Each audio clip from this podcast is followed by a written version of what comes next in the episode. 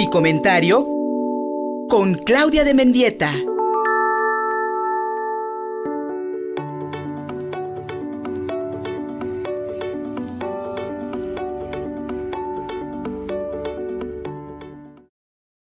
Mi querida Claudia de Mendieta no nos falla cada semana, nos comimos unos minutitos, querida amiga, por la denuncia pasada, pero hablemos de la importancia de leer, del fomento a la cultura, del fomento a la lectura. Eh, tenemos abierta dos veces, es que tenemos dos veces a Claudia de Mendieta, habría que cerrar una. Este, eh, ah, perdón, ya estaba sacando. Mi querida Claudia de Mendieta, ya estás ahí para hablar del Día Internacional del Libro que se conmemoró este pasado sábado y la importancia de leer, querida amiga. Buenos días. Hola Luis, buenos días. Buenos días al auditorio, un gusto saludarlos. Eh, pues sí, eh, aprovechando justo este, este momento del Día Internacional del de, Libro, me pareció importante hablar de esto, Luis, porque creo que cada vez eh, por, lo, por la cuestión, por cuestiones culturales, la tecnología y demás, las generaciones más actuales, pues como que tienen más dificultad para desarrollar el hábito de la lectura. Y creo que es un punto muy importante, porque, bueno, leer es una habilidad que normalmente se adquiere desde edades tempranas. Y si motivamos a los niños y a, los adolescentes, eh, sobre todo a los niños desde su primera infancia, pues obviamente esto va a permitir desarrollar la, actividad cerebral, las, redes neuronales, conexiones neuronales, ¿no? Entonces, bueno, en los niños... Em, va, a haber una gran diferencia en el desarrollo de sus habilidades cognitivas cuando leen que cuando no leen. Entonces, en ese sentido es muy importante leer, porque la, lectura puede mejorar las condiciones sociales de cualquier lector en general, ¿no? Al, leer se emprende un viaje por una cultura diferente, experiencias como personajes, ¿no? Vas, vas aprendiendo y conociendo cosas nuevas, conectándote con cosas eh, distintas de tu entorno, por lo tanto, ampliando tu visión del mundo, ¿no? Eh, porque, bueno, al leer puedes ingresar a otras historias en mundos que no conocías antes y que te pueden atrapar, que, te pueden incluso generar ideas para hacer cosas nuevas, te llenan de sueños nuevos, ¿no? Eh, por ahí dicen que cada libro te cambia un poco, ¿no? Cada que lees un nuevo libro eres alguien diferente en un cierto sentido, ¿no? Por supuesto, como una forma de comunicación, de ampliar y de mejorar la comunicación, pues va a enriquecer el vocabulario.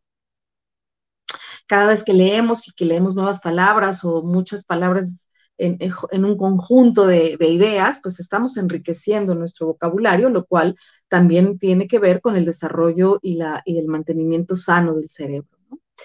Entonces, bueno, la lectura en este sentido, como decía, es un hábito de comunicación que nos permite pensar, nos permite reflexionar, crear conciencia crítica, aprender a ser más analíticos, más críticos, ¿no? Y bueno, definitivamente, como mencionaba al principio, ejercitar las células del cerebro de estos aspectos cognitivos y favorece su desarrollo. Entonces, la importancia de los libros pues ha perdido mucho terreno frente a la amplia oferta de medios electrónicos que pues eh, atrapan a la gente y que como resultado hay una menor eh, frecuencia de lectura, em, porque parece ser más fácil como revisar tus redes sociales que ponerte a leer un libro, ¿no? Los, los, los adolescentes, por ejemplo, en este momento, pues muestran una falta de interés por la lectura, ¿no? En general.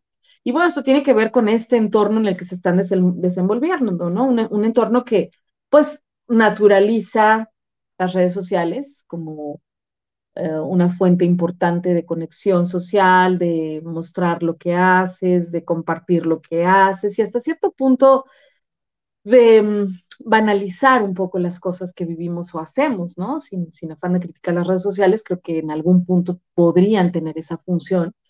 Y es más fácil estar revisando Instagram y viendo lo que hacen los demás o lo que van posteando a mí me sorprende cómo la gente ve Twitter, por ejemplo, ¿no? O sea, la cantidad de, tweets que te pueden aparecer y solo lees el tweet de 120 caracteres, pero no abres la nota y ni siquiera lees la nota. Entonces, bueno, creo que eso es importante, ¿no? Eh, es sorprendente ver cómo se va perdiendo la cultura de la lectura, ¿no? eh, el, que culturalmente le demos el valor al mundo de los libros, eh, la riqueza que esto tiene y que no le demos este, este valor más amplio y que lo fomentemos más, creo que es lamentable y es muy importante que lo hagamos y que, que desde nuestras casas eh, fomentemos la lectura a nuestros hijos, nosotros mismos. A veces el, el, mejor pretexto que tenemos es la falta de tiempo y es verdad, Luis, o sea, yo creo que entre más ocupado estás, menos tiempo para, el, para la lectura recreativa a lo mejor tenemos, ¿no?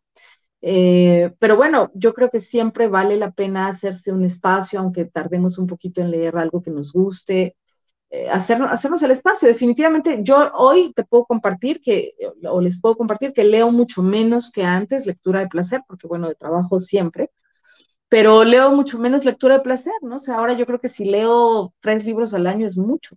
Cuando antes devoraba libros, no sé, a lo mejor eh, unos dos al mes, ¿no? Pero bueno, evidentemente la vida cambia, las responsabilidades cambian, estás saturado de trabajo, estás cansado, tienes que hacer otras cosas. Bueno, efectivamente, pero creo que sería bueno no perder el hábito, ¿no? Tratar de hacernos esta, esta meta de, poder leer un poco cada día y, estar en contacto con todos los beneficios, ¿no? Que de manera rápida te puedo decir como algunos beneficios que hacen tan importante leer aumenta la curiosidad y por lo tanto la creatividad, crece nuestro conocimiento, ¿no? Despierta nuevos intereses, eh, despierta o, estimula la imaginación y la fantasía, que eso mantiene joven al cerebro. leer mantiene joven al cerebro alimenta también la creatividad, las nuevas ideas, nos permite conectar con las emociones, eh, a lo mejor nos puede ayudar incluso a, desarrollar empatía, porque de pronto podemos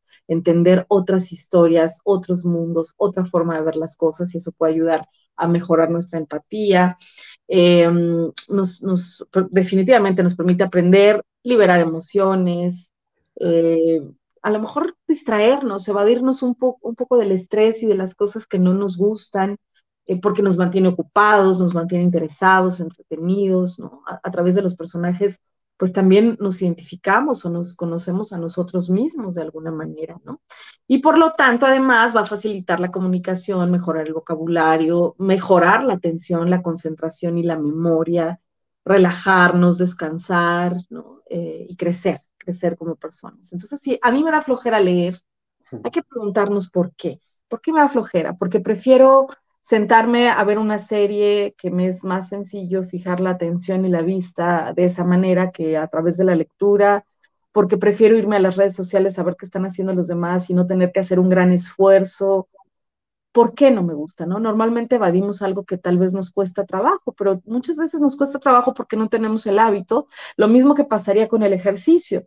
Eh, lo difícil es empezar, pero una vez que comienzo y que me conecto con eso, lo hago con mucho más fluidez o rapidez. A pesar de no tener tiempo, puedo buscar un espacio para hacerlo y ese tiempo a lo mejor que invierto en redes sociales lo puedo invertir leer 10 minutos antes de dormir todos los días, aunque me tarde un poco más en leer un libro. La, idea es tener claridad de cuál es la utilidad y los beneficios para el cerebro, para las emociones, para la comprensión del mundo, para el aprendizaje y que lo hagamos nosotros como adultos va a favorecer que pongamos ese ejemplo a nuestros hijos y que las nuevas generaciones no dejen de leer, aunque sea en el metaverso, pero que lean. ¿no? Exactamente, que leer, mi querida Claudia, porque bien dices, ah, eh, el hábito de la, de la lectura eh, no solamente te, vaya, te ejercita las neuronas, te ejercita las células cerebrales, sino también te da conocimiento intelectual y emocional.